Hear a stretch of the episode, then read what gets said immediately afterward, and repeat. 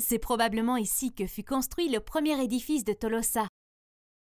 Bien qu'il n'existe aucun document qui le corrobore à 100%, certains indices montrent que la tour de Andia existait déjà au Xe siècle.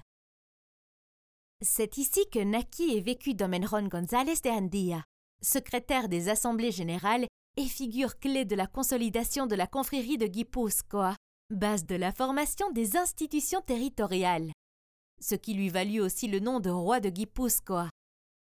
Il joua également un rôle important dans la signature du traité de paix avec la couronne anglaise, un pacte qui permit de renforcer le trafic maritime entre Guipúzcoa et l'Angleterre.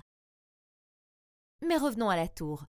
Il ne reste sur pied que ces quatre murs après l'incendie qui dévasta Tolosa en 1503. Depuis, on pense qu'elle eut plusieurs utilisations.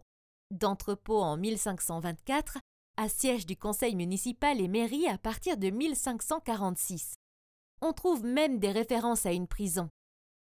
C'est aujourd'hui un immeuble de logement et seuls ont subsisté les vestiges d'un blason sur la façade de la ruelle et deux des cinq gargouilles de l'avant-toit original. La figure de Domenron González de Andia aussi a subsisté, mais d'une autre manière, bien différente. C'est l'un des personnages de la troupe de géants et grosses têtes de Tolosa.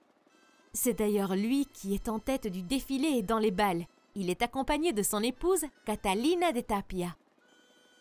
La troupe, formée d'une trentaine de jeunes, se compose de six géants et six grosses têtes, œuvre de l'artiste Iñaki Moyoa.